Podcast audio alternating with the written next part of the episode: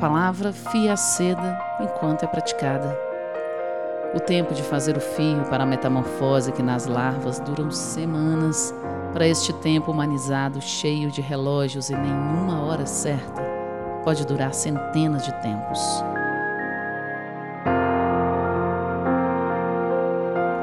Quem inventou o tempo não inventou a palavra.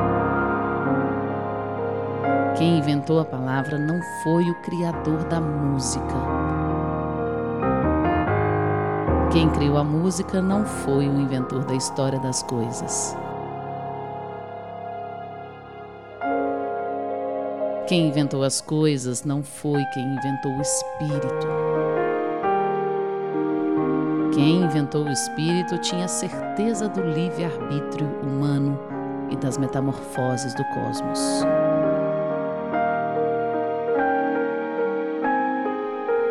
Quem inventou o cosmos deixou recados, deixou sinais, deixou que fossem criados instrumentos de escrita, de registros.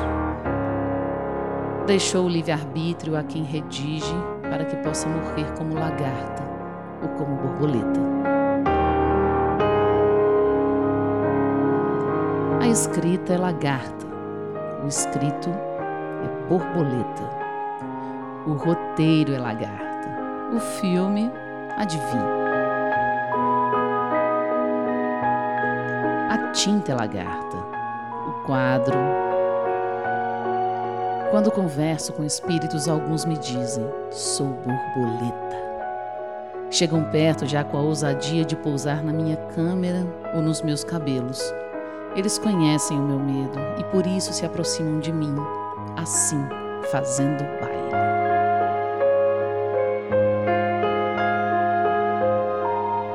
Palavra crua e fio de casulo de lagarta são jovens aprendizes. Já os livros e as borboletas voam. Palavras e fios de seda padecem de executores, imaturos ou não, padecem de sentido sensorial de quem cria de quem tece. O fio do lápis é um fio, o da seda também. Fio do pincel, do desenho, do cabelo, fio da roupa, do agasalho, fio da meada, fio da bota.